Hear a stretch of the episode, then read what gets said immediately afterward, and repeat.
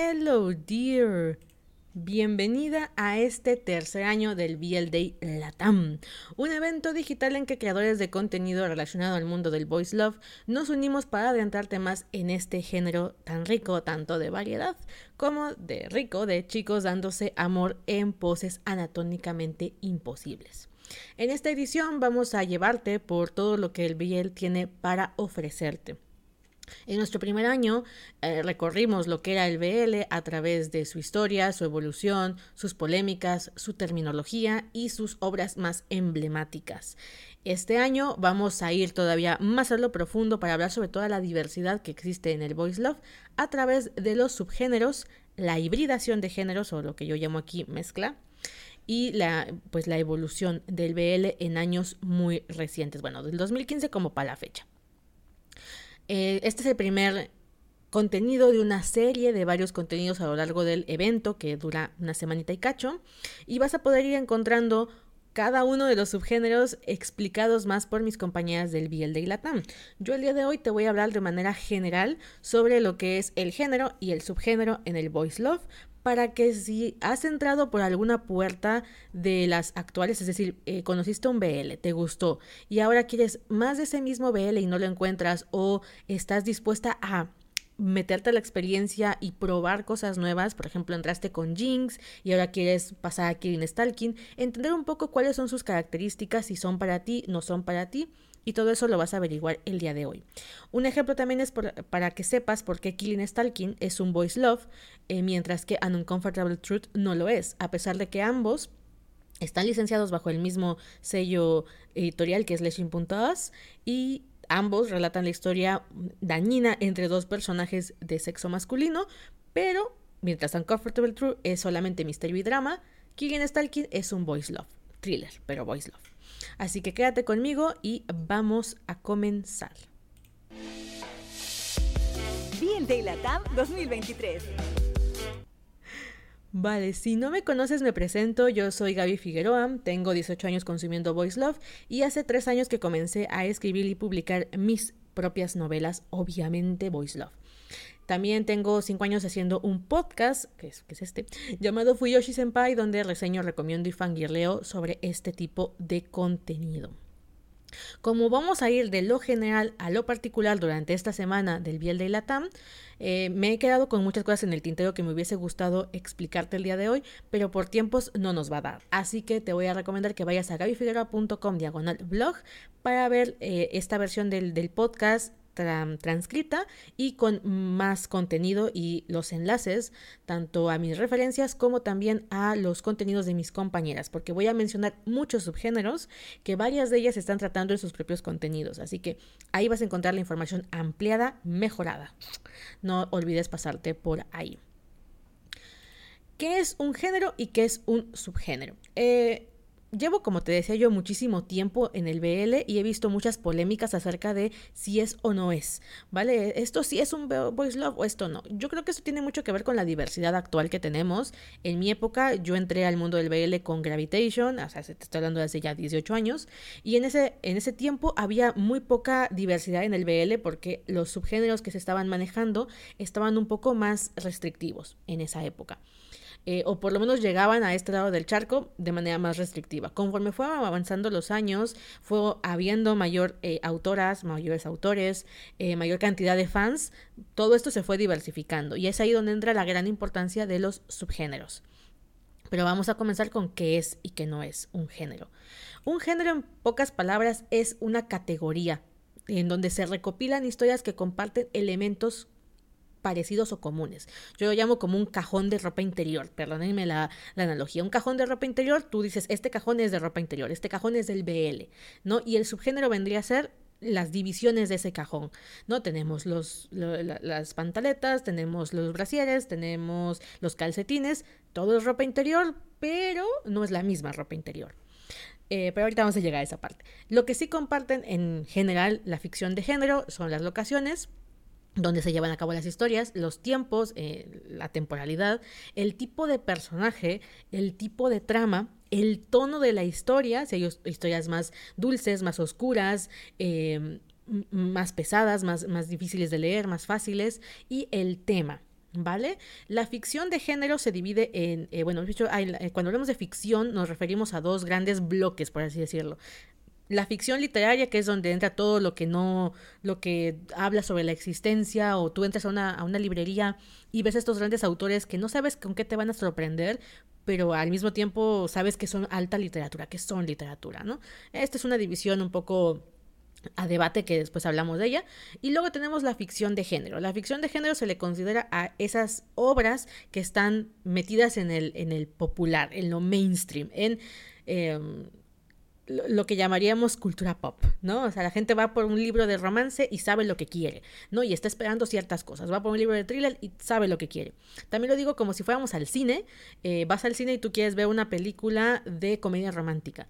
Y ya sabes cuál vas a elegir porque el póster te lo dice, el tráiler te lo dice, todo te dice que eso es una comedia romántica y qué puedes esperar de ella. Mientras que luego, por ejemplo, está la sala de arte y la sala de arte tú entras y no sabes con qué te vas a topar y a veces sales sin entender nada.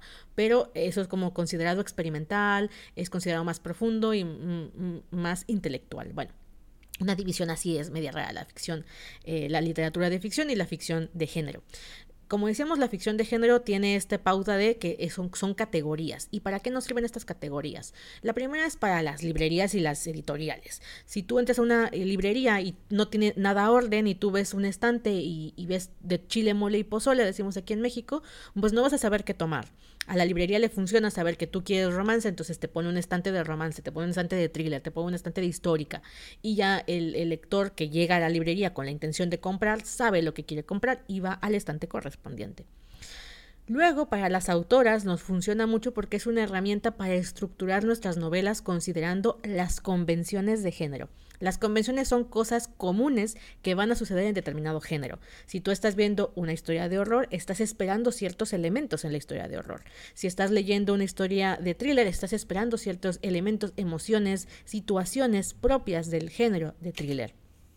Mucha gente dice que esto es súper negativo en la ficción del género porque no hay sorpresa, cuando para mí es todo lo contrario. El lector ya está esperando algo, tú le tienes que dar ese algo que está esperando y al mismo tiempo sorprenderlo. Es un trabajo complicado.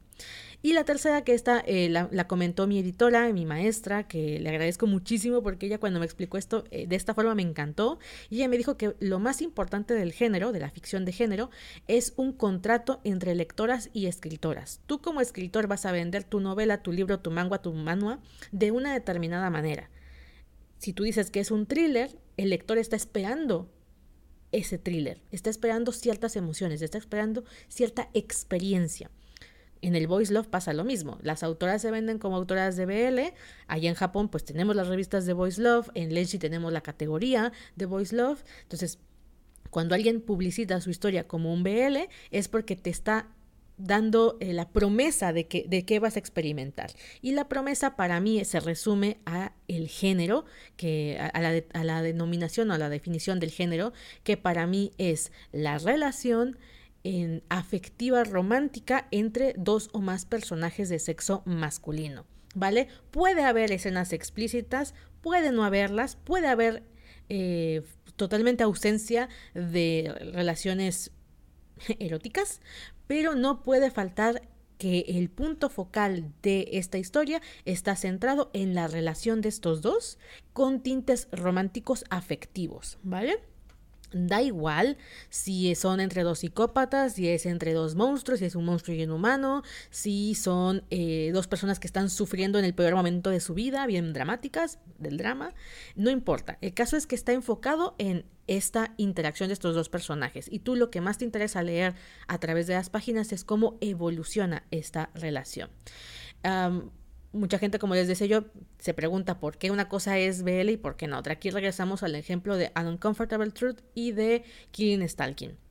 En ambas historias hay una relación insana de parte de los dos personajes, pero An Uncomfortable Truth no cumple con los requisitos usuales del BL, es decir, la pareja no va a tener una evolución porque la relación no es acerca de ellos como pareja, sino de ellos como hermanos. En Uncomfortable Truth el hermano está obsesionado con el otro eh, y obsesionado a nivel romántico no filial, ¿no? Pero el otro no, el otro no y el otro probablemente jamás le vaya a corresponder. Por eso sería engañoso marcar la historia como BL, porque no va a haber una, una correspondencia de sentimientos, no va a haber escenas em, de este vínculo erótico afectivo o afectivo romántico, y tampoco en el manga, principalmente el coreano, eh, hay una tendencia muy fuerte para, para el manga coreano sobre las escenas explícitas o por lo menos la interacción carnal, sí o sí, durante sus páginas. Entonces, la misma autora comenta que cuando ella estaba escribiendo un Uncomfortable Truth, su editora le dijo, eh, creo que no tiene los suficientes elementos para, para ponerle la etiqueta de BL, ¿no? Para ponerle en el género de BL.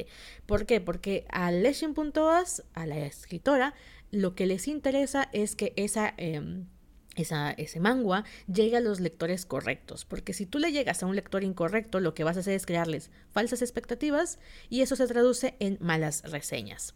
Esto eh, lo, he contado en algún momento, pero las editoriales, los portales de lectura como Tapas, Leshin, los servicios como Netflix, lo que quieren es que su, su, historia llegue a la audiencia adecuada, a la que ya está buscando ese tipo de historias. Entonces, la mala elección a la hora de publicitar o categorizar una historia le puede dar al traste al lanzamiento, a la popularidad o al alcance.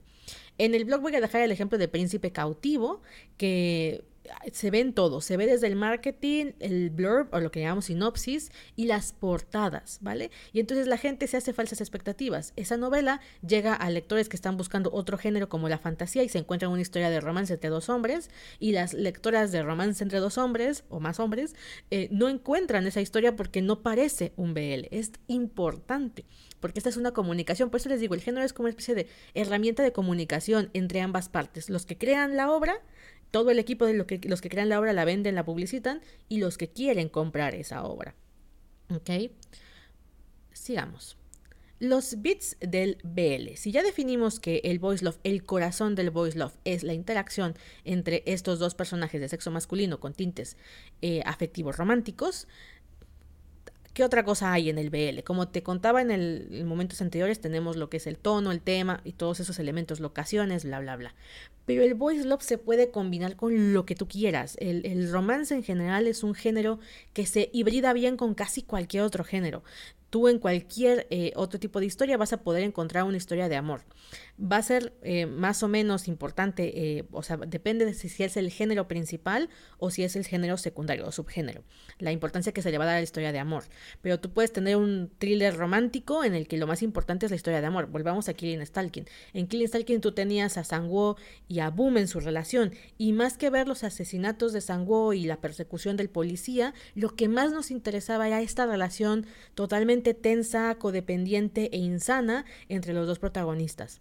Mientras que en la subtrama teníamos la persecución de Sanguo para ver si lo iban a cachar o no lo iban a cachar. Entonces, eh, las convenciones del género del voice love son muy amplias. A mí me gustó muchísimo hacer la relación entre el romance o la gente que habla de romance y el voice love. Si bien, voy a hacer una acotación, para mí el voice love es una categoría aparte, es un género en sí mismo, es decir, no es solamente un romance con dos hombres, cumple otras características porque viene de otros países, que ahorita hablamos de esto. Eh, sí me gusta mucho relacionarlo con el género de romance en sí mismo, porque cumple la categoría específica del romance. Entonces, para este video vamos a hacer un símil entre estos dos. ¿no? Entonces, eh, Wen Heiss, que es una autora que habla sobre los beats. Los beats es una terminología anglosajona que sirve para referirse a esos pequeños pasos que tiene que tener la historia o esas pequeñas pequeños brinquitos, pequeños puntos, anclajes narrativos que tiene la historia para ser considerada de determinado género. Ella en el romance lo dice así, los beats del romance, yo lo puse para el BL, sería chico conoce a chico, es decir, tiene que haber un momento en el que suceda ese encuentro y ese encuentro tiene que estar en, la, en el libro. No, ambos tienen resistencia al amor, ambos no están buscando el amor, pero por situaciones de la, trama deben pasar tiempo juntos, es obligado el que pasen tiempo juntos. Eh, esto pone a prueba esos miedos que les impiden enamorarse. Y pese a la resistencia de ambos, se van involucrando sentimentalmente a lo largo de las páginas para más tarde ser separados.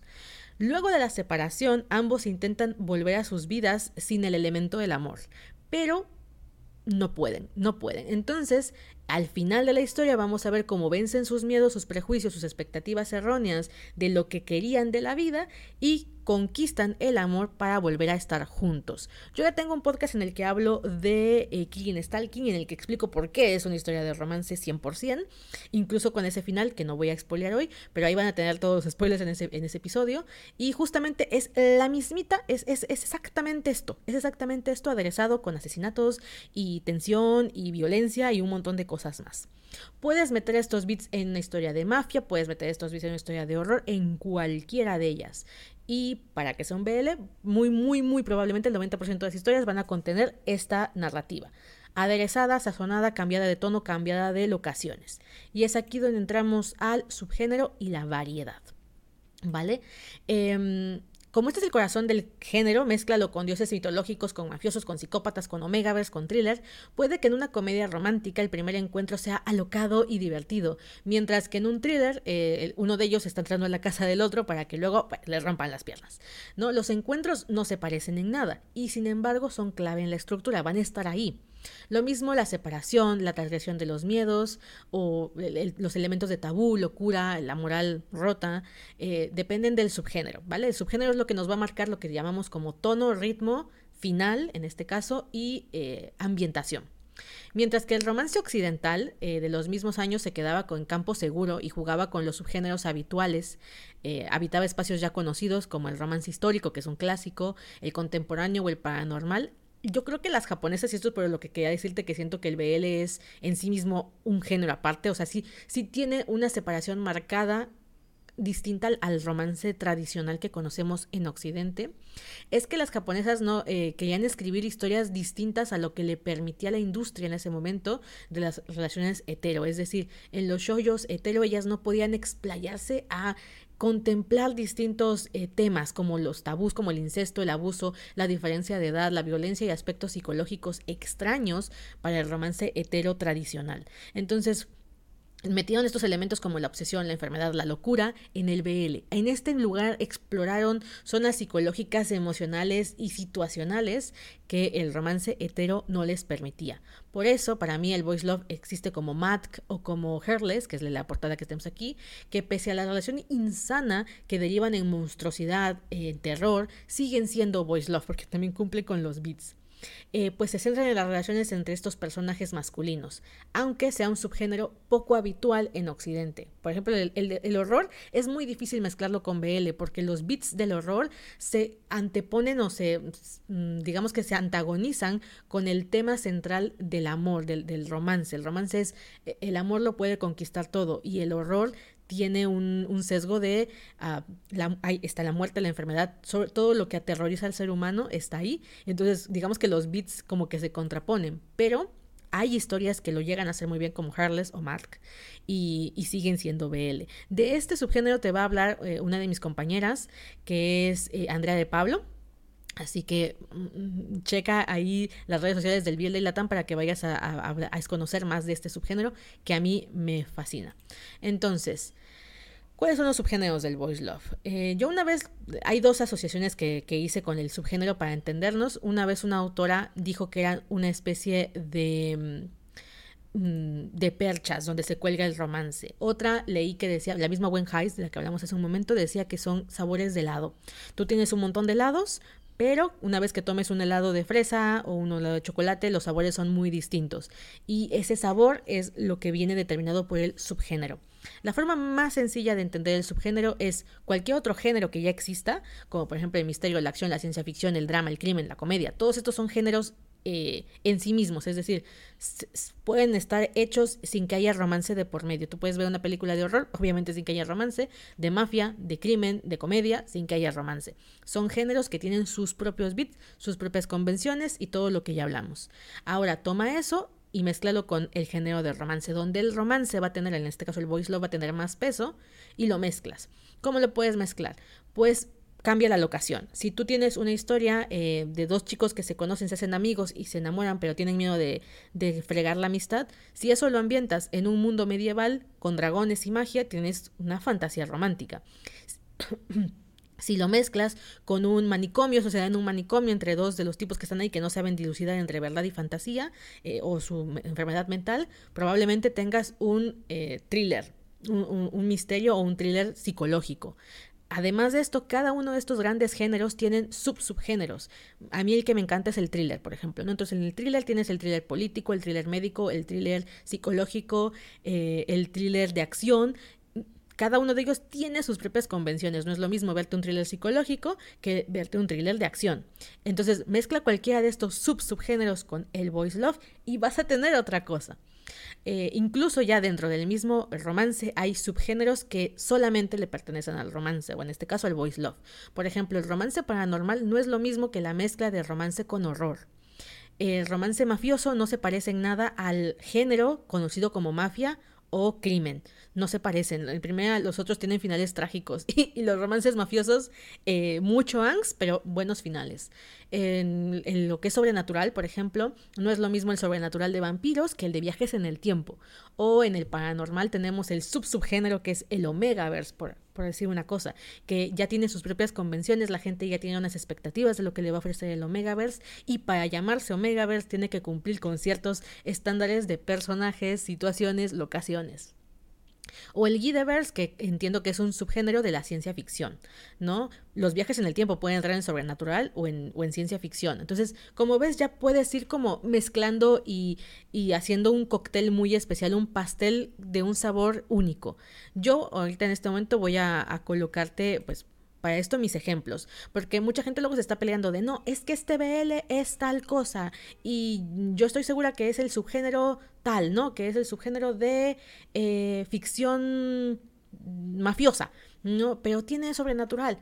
No se peleen, voy a, les voy a repetir los autores, las editoriales, toda la gente que está detrás de un producto, lo que está queriendo es que le compres ese producto, que, el, que el, lector se sienta feliz con lo que está consumiendo. Y para eso lo que te van a hacer es ayudarte a categorizarte las cosas para hacerte más fácil la búsqueda. Aquí tenemos un ejemplo, esta es mi novela, 1929 formas de quedarme a tu lado. En el paraguas más grande, en el cajón más grande, obviamente es un boys love, centrado en la relación romántica, afectiva de dos o más personajes. En este caso son dos. ¿Es sobrenatural? Sí, ese sería como la segunda, el segundo cajón. ¿En qué tipo de sobrenatural es un viaje en el tiempo? ¿Vale? O sea, para más específico, aquí no va a haber vampiros, no va a haber eh, hombres lobo, no, no, este es un viaje en el tiempo. Y dentro de la historia de viaje del tiempo hay una subtrama de mafia. Entonces, hacemos como, como si fuera esto una piramidecita, ¿no? Voice Love, sobrenatural, viaje en el tiempo, mafia. Porque lo que te estoy queriendo decir es, si tú buscas viajes en el tiempo, aquí lo tienes no vas a tener shifters, pero vas a tener viaje en el tiempo. ¿no? Ahora vienen los tropos. Los tropos todavía ayudan todavía más a ayudarle al lector a saber si esto que, está buscando, que va a leer, le puede gustar. No vamos a hablar de los tropos porque ya no nos da tiempo, lo vas a encontrar en gabifigura.com, diagonal blog, para que tengas la idea de qué son los tropos. En este caso, la historia tiene pueblos opuestos, primer amor, una sola cama. Muy bien otra de mis novelas. Este es un Voice Love, nuevamente la gran categoría es Voice Love. Luego se le viene eh, en Omegaverse, ¿vale? Podríamos decir que es paranormal o sobrenatural, Omegaverse, y luego tiene una subtrama de misterio. Entonces también cumple con los beats del misterio. Y entre los tropos que tiene romance tabú, alfa por omega o destinados. Si te das cuenta, los tropos de esta historia no se parecen a los tropos de la otra, porque también dependen del subgénero. Los tropos también cambian dependiendo del subgénero. Y eso es otro chilaque para hablar más, más detenidamente que, insisto, no, no, nos da mucho el tiempo. Pero si quieres ver Omegaverse, si quieres ver... Eh, más sobre estos tipos de subgéneros te voy a recomendar a mis compañeras porque, por ejemplo, eh, va a haber un, episodio en el que vamos a hablar de, van a hablar de Isekai, que es un subgénero de la fantasía, pero muy sui generis, muy propio de Japón, es decir, surgió en Japón, en China, eh, y, y no lo ves de este lado del charco. O, por ejemplo, los subgéneros de comida. El, género, el subgénero de comida en el Voice Love es muy asiático. Aquí en, en Occidente tú no, yo no he visto ninguna novela centrada en la relación afectiva de dos personajes o más eh, alrededor de la comida. En cambio, en Japón hay varios ejemplos y para ello em, mi querida este, Manga Lady va a tener su, su post de Instagram en el que vas a poder averiguar sobre ellos. Entonces, como te decía, eh, hay subgéneros que al fin y al cabo están muy ligados al lugar de origen. El Danmei, que también nos van a hablar de Danmei en este, en este, mm, Eh, en esta Biel de Latam tenemos un post que se llama Conociendo sobre la cultura china a través del Danmei de parte de Annie, Annie. Ella va a estar hablando del Danmei y ahí viene otro ejemplo. Eh, el Danmei es un BL combinado con géneros propios de China como el Wuxia y el Xianxia, que no los tendrías en este lado del charco. Lo mismo el BL con Western eh, o, o, lo que llamamos este cowboys, ¿no? Es muy de lado del charco porque es muy de la cultura norteamericana, de, Estados Unidos. Entonces, estas combinaciones que incluso ya son socioculturales dan todavía más movida al mundo del voice love. El Omegaverse asiático coreano no es igual al Omegaverse estadounidense norteamericano. Entonces, como puedes ver, ya, ya es eh, una mezcla tan variada que para mí eso es lo más maravilloso que tiene la evolución del BL. Antes teníamos casi, casi exclusivamente drama contemporáneo o drama histórico en el Voice Love de las primeras generaciones. Luego tuvimos BL contemporáneo. Mucha gente cuando habla de, del BL puro, vamos a colocar comillas, habla de voice love ambientados en un espacio conocido actual, ¿no? Hablamos de los 2010 para la fecha, en el que la situación central o la única trama principal es la de ellos dos, la de los personajes, teniendo esta relación que va y viene, que cumpla los bits de los que te hablé hace un momento y exclusivamente eso, no mezclado con otros subgéneros y menos mezclado, remezclado y contramezclado. Pero al fin y al cabo eso es lo que está haciendo que el género del biel sea tan eh, variado y que esté trayendo a tanta gente, porque si tú eres una lectora de cositas rosas, dulces y bonitas, hay para ti. Si a ti te gusta lo oscuro, enfermo y socialmente eh, descabellado, hay para ti. Si quieres llorar, hay para ti. Si quieres ver sobre comida, Slice of Life, que también es un subgénero que me encanta, el Slice of Life, Slice of Life y que es muy asiático, hay para ti. Entonces, muchos de estos van a estar eh, mencionados por mis compañeras, van a ahondar en sus tropos, van a hacer recomendaciones y puedes visitarlas en la página oficial del Biel de Latam. Yo siempre ocupo Instagram, entonces ve a la cuenta oficial del Biel de Latam, Biel de Latam, arroba Biel de Latam.